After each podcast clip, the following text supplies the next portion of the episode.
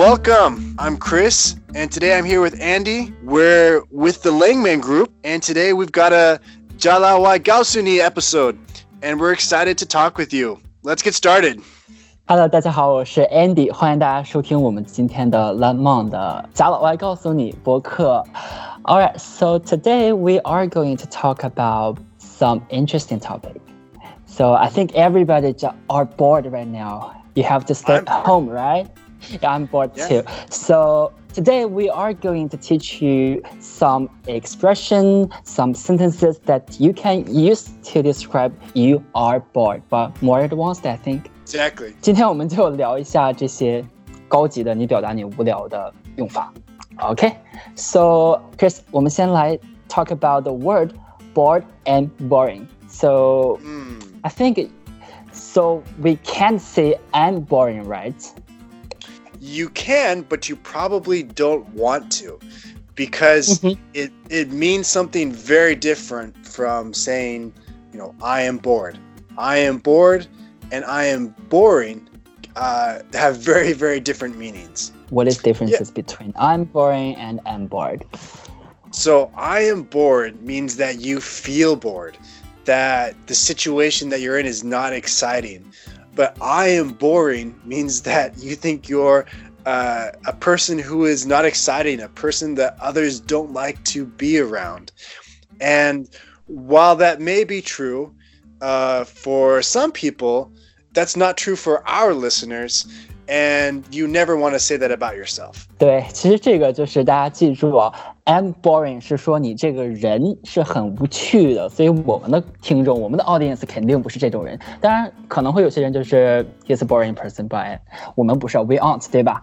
好，那大家记住以后说我很无聊，你可以说 I'm bored，但不要说 I'm boring。OK，so、那嗯，我们如果想用 boring to express that，for example，this is a this movie is just boring. We can't use what a boring movie. 嗯 Exactly. OK，so 对，其实呢，这里我们讨论的时候，就是这个 bored 和 boring，我们做的是一个 adjective，是一个形容词。 Okay. 我们讲了这个 bored 它作为一个 adjective 的用法。那我们再聊一聊说 bored 它 as a verb 的时候，我们可以怎样说？ So as a verb, uh, the, well, the verb is B O R E, bore. 嗯哼 So bored um, you know, y- you could say like if you have a boring history teacher, you could say 嗯哼 uh, his you know he bores me um, with his lessons, Oh. or uh, if you want to you know use the past tense, uh, he bored me with his lessons. Uh, and then if you want to use the past participle, you could say I was bored or by by his lessons or um, I uh, I had after I had been bored by the the professor, I um, I fell asleep. 对，其实这里的 bored 作为动词的时候，我们大多数一般都用这个被动语态。For example, I was bored by his lesson。我他的无课太无聊了。就其实，比如说，如果有程度，我们想这个程度更深的话，我们可以说，呃、s o m e t h i n g like a I was bored to death or tears. Oh, what a boring life! I'm I'm literally gonna die. I'm so bored. I was bored to death. exactly. It bored me Hmm. to tears. I was bored to tears. I was bored Yeah. to death. I'm gonna cry, I'm gonna die，因为太无聊了。就我觉得这个表达其实很好玩，很地道。好，那呃，我们说完这个 bored 这个词，我们 再聊一聊，就是说跟它相似的一个词啊，就也不是说不能说相似，但比如说你无聊的时候，你就说哦，我受不了了啊，我受不了了，也可以表达哦，我受不了这样的生活了，来表达无聊。英语中我们可以使用一个词语，也是 be 开头的，可以说 I can't bear it, I can't stand it, right? Right. So what you're talking about is there's more than one way to say the same thing. And so if somebody is so bored that is just they just they just can't put up with it anymore, they might say, I can't bear it anymore, I can't stand it anymore. Yeah. Great 嗯 point. 就是我实在受不了了，I can't bear it anymore anymore，我再也受不了，太无聊了。其实说，呃，除了其实我们说除了 bear 和这个 stand，其实还有一个比较高级的短语，我们可以使用的是 I am fed up with this. I am fed up with，就是我厌 Fed 倦了 up 的 with 意思。 or you can say I'm tired. I'm tired of something, or I'm fed up with something. Uh, very very similar. Yeah, practically the same. 对，所以说我们的我们大家以后出去说我很无聊，除了你使用 bored 这个词，大家可以使用这些词，bad。 stand or I'm fed up with something. OK，Chris，、okay, 那除了这两个表达词组表达以外，Chris 能不能再给我们大家举几个例子，就是你们母语国家，就是你们 native 经常使用的，除了这两个词，除了这两个 word 以外，还有什么其他的表达方式吗？So yeah, there are quite a few ways that we might express the same idea or a similar idea. So, for example, we might also say that something is very dull. So if we don't like it, we might say, oh, it's it's so dull, and that's not as common nowadays. But you will still hear it. That's dull, D U L L.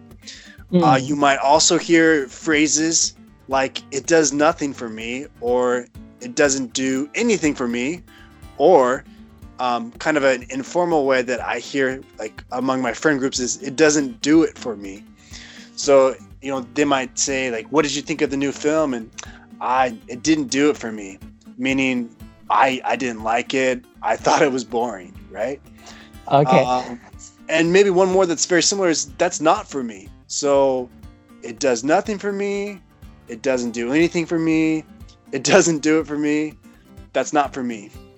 对，其实这里我们用了一组关于 no 啊，nothing doesn't do not not for me，这里就是一些否定的一种表达方式，就对我来说没什么意义，It's nothing for me. That's not that that's not for me。其实也可以表达，这个就比较隐晦，就不是那么直接的表达方式。对你说到这个，其实我想起来还有一些表达方式，像这种不是 literary 的 expression，我们我们经常我就说，比如说我看过说 I dislike it, I'm not key on it。就我感觉其实跟 boring 其实没有什么关系，It's irrelevant. It's nothing to do with I'm bored. 就是你觉得它是可以表达 I'm bored 的意思吗？For example, I dislike it, but I think it just means I dislike it. I disenjoy it. Right, you don't enjoy it. So it's not the same. I agree with you. It's not the same meaning, but it's a it's a similar meaning, and we might use it in a similar situation. So if someone says, uh, you know, how did you how did you enjoy the book, or did you enjoy the book? Uh, you might say, um, it makes me feel bored, or you could say I dislike it. Those are both perfectly acceptable responses. 其实这个就是我们，就是说外国人他的思维跟我们不一样，他就其实可以用这种表达方式，就是 I dislike it just means 我不喜欢它。The book is so boring for me. OK，就是这样的表达，我不喜欢它。 就可以表达这样的意思。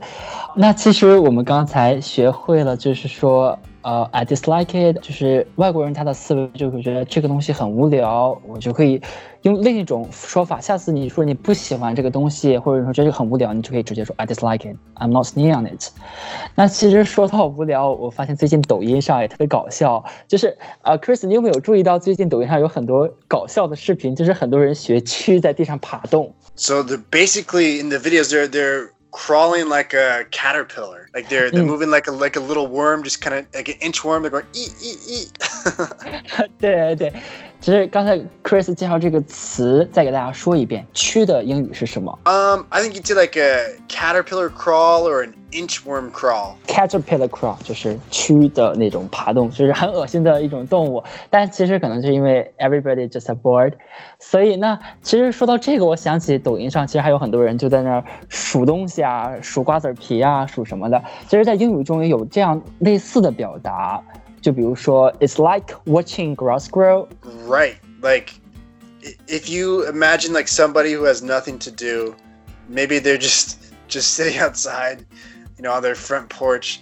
And in America, grass is very popular. Everybody, almost everyone has grass, and they're just watching uh, it grow slowly, slowly, and all that's incredibly boring. 对，其实，在中文中我们也有，就是数啊数星星啊，或者什么 counting stars or counting ships，就当你睡不着觉的时候，一只羊、两只羊，one ships, two ships，这样这样去数。嗯，好，那所以大家以后也可以说，the life or my life is like a counting stars, counting grass grow or something. So like you, you can just say I, I have a boring life. All I do is is count sheep. All I do is uh, watch grass grow. Something like that. Mm-hmm. 嗯哼。嗯，对。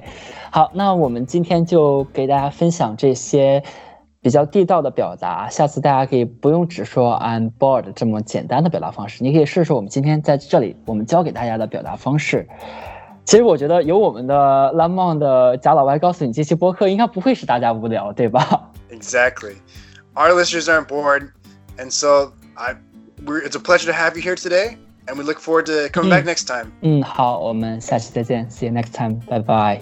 拜拜，再见。